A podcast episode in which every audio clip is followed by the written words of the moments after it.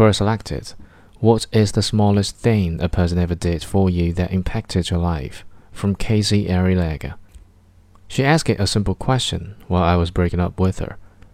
I had just finished sitting her down and giving my all too familiar breakup monologue on why we were bad for each other, how my worst traits came out in relationships and I couldn't seem to help it, how her best bet was to leave and never look back, etc. As had happened in some of my previous relationships, this came out of the blue for her because she thought things were going well. As I stood up to leave, she looked up and asked, Did you ever consider that we could have worked on some of this. I had not. I still left, knowing I was doing the right thing for both of us, but her question stuck with me.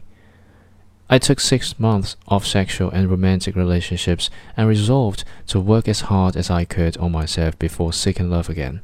I spent a lot of time on introspection. I dug into spirituality and then atheism.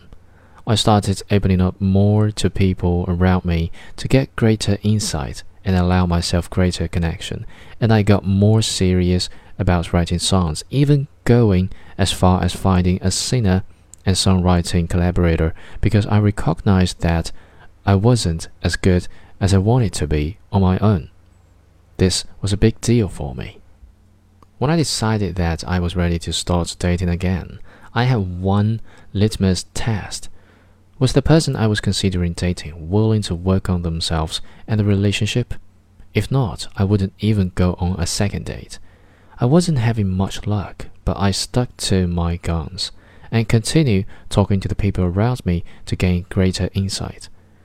After a while, I started to notice that the singer or songwriter that I was collaborating with had good insights and that we were talking longer and longer after songwriting and recording sessions, exploring our childhood history and personal journeys of growth. In good romantic movie style, I realized that the person I've been looking for had been right there in front of me for a while now. I shyly confessed this to her, and she returned my affection. Within a few months, we were engaged to be married, and started into therapy to lay a solid foundation for our upcoming relationship.